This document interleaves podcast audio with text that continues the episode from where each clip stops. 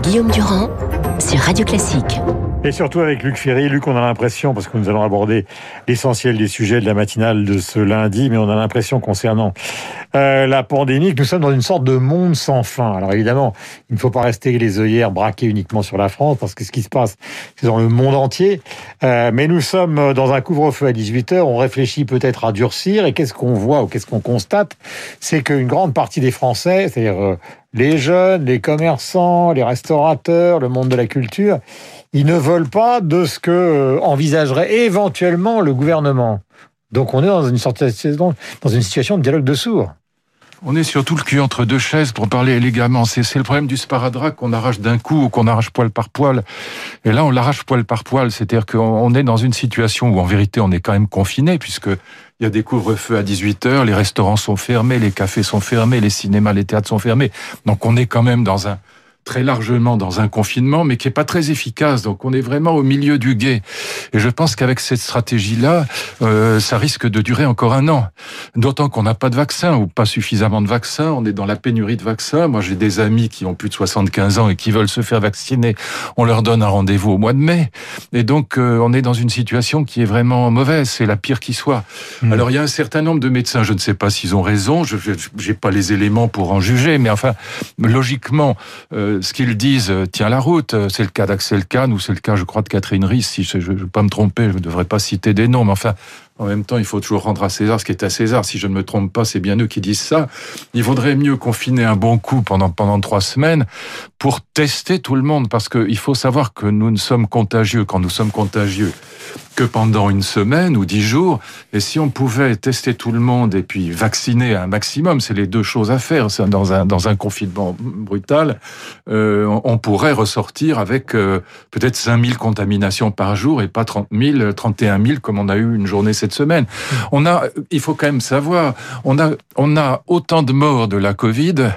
Je dis la Covid parce qu'encore une fois, ça désigne la maladie et pas le virus, contrairement à ce que les gens croient. On a autant de morts de la Covid en 15 jours qu'avec tous les accidents de la route en un an. Hmm. Donc c'est énorme. Et donc on peut pas dire on s'en fout, on va, on va, voilà. Et puis dernière chose, je pense qu'on a eu, je, ne cesse de le dire depuis plus d'un mois, on a eu tort de ne pas confiner, de pas vacciner, pardon, les étudiants.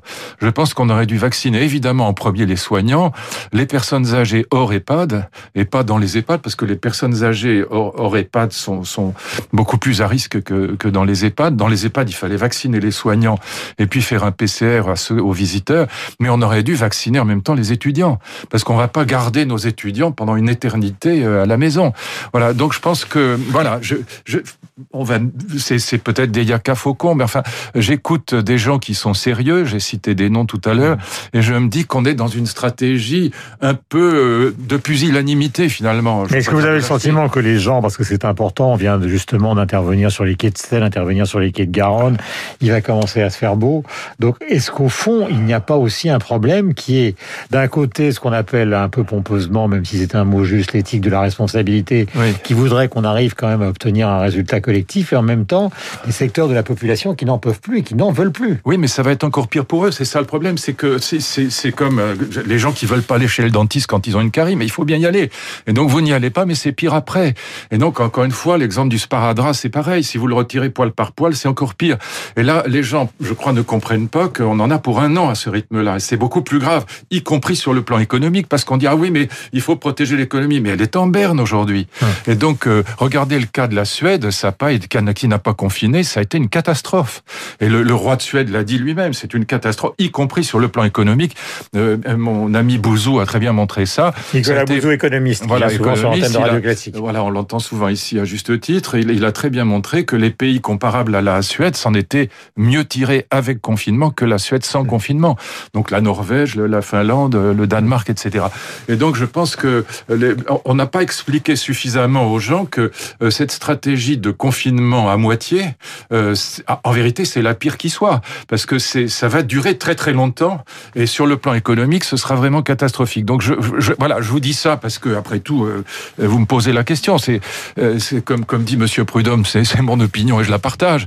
Mais il me semble qu'il faudrait quand même écouter les, les médecins qui disent qu'on va à la catastrophe avec ces variants, euh, ces, ces, variants qui sont maintenant dominants et qui sont plus contagieux et que de toute façon, c'est pas avec cette stratégie du cul entre deux chaises qu'on va s'en tirer. En tout cas, tous, non seulement ceux que vous avez cités, mais d'autres considèrent que le mois de mars va être le mois central, c'est celui où on va voir effectivement s'il y a une explosion des variants, si au contraire la situation Alors est on A dit, euh, on a dit ah mais regardez ils se sont trompés, il n'y a pas eu d'explosion, mais elle est là maintenant, elle est là encore une fois. On a on a une semaine où on a 23 000, 24 000 par jour euh, contamination et encore ce sont celles qui sont détectées, c'est-à-dire qu'il y en a beaucoup plus. Question, nous sommes dans un moment, c'est la presse qui le souligne ce matin, où il y a énormément d'événements.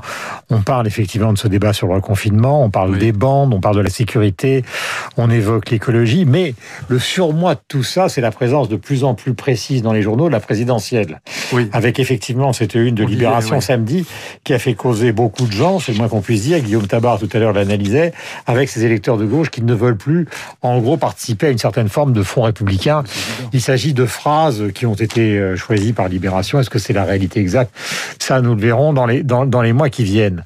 Mais est-ce que c'est une situation qui vous paraît inexorable? Mais oui, bien sûr. Je, je, écoutez, vous êtes bien placé pour le savoir. Je, je le dis depuis trois ans. Donc, euh, je pense que à la gauche de la gauche, euh, en particulier à la France insoumise, on votera massivement pour Marine Le Pen en cas de duel Macron-Le Pen. D'ailleurs, les sondages le montrent très bien. Il y a, je crois, 70 ou 75 des électeurs de Mélenchon qui sont prêts à voter Le Pen contre Macron. Donc, c'est pas c'est pas une nouveauté. Et deux choses très simplement changer, contrairement à ce que beaucoup d'électeurs, en particulier à droite, ont cru, changer le débat droite-gauche par un débat pour un débat centre-extrême est une catastrophe euh, parce que les extrêmes finissent toujours par l'emporter. On le voit pratiquement dans tous les pays qui nous entourent. Et deuxièmement, donc on n'a rien gagné à mettre le centre à l'Élysée, c'est une erreur totale. Et deuxièmement, euh, le, le, ce qui est très intéressant à noter, c'est que en cas de duel Macron, Le Pen. Madame Le Pen a des grandes chances d'être élue, ou en tout cas d'arriver, les sondages lui donnent 48%. Donc si on a encore un pépin, elle sera élue. Bon, un pépin, je veux dire, une histoire du genre Bataclan ou Nice, je, Dieu sait que je souhaite pas ça, elle sera élue. Donc on, alors que si on euh, face à la droite, face à, Bertrand ou Barnier, euh, la gauche, comme avec Chirac en 2002, pas entière, ce sera moins, mais une grande partie de la gauche voterait pour Barnier contre Marine Le Pen. Jadot disait c'est la gauche. Vous vous dites c'est la droite le rempart. Ben, Jadot disait c'est la gauche le rempart. Mais la gauche elle est, elle est morte. La gauche. Elle ah, il ne le pense pas. Ben, il a tort. Euh, vous avez Mélenchon, vous avez le Parti socialiste, vous avez les écologistes. Euh, la gauche elle est explosée. À partir du moment où Mélenchon a décidé de se présenter avant tout le monde, il n'y aura pas de gauche unie. Hmm. Donc euh, la gauche n'aura pas, elle sera pas au deuxième tour. C'est impossible. Hmm. Ou alors il faudrait un miracle qu'il y ait une, une gauche plus pluriel, qui a Lionel Jospin qui revienne pour nous faire la gauche plurielle, mais évidemment c'est une blague. Mm. Donc euh, le, seul rempart, c'est alors lui évidemment il dit ça parce qu'il va être candidat, il pense qu'il peut être président de la République, mais mais c'est pas vrai, c'est une blague. Mm. Pas plus que Zemmour, c'est une blague.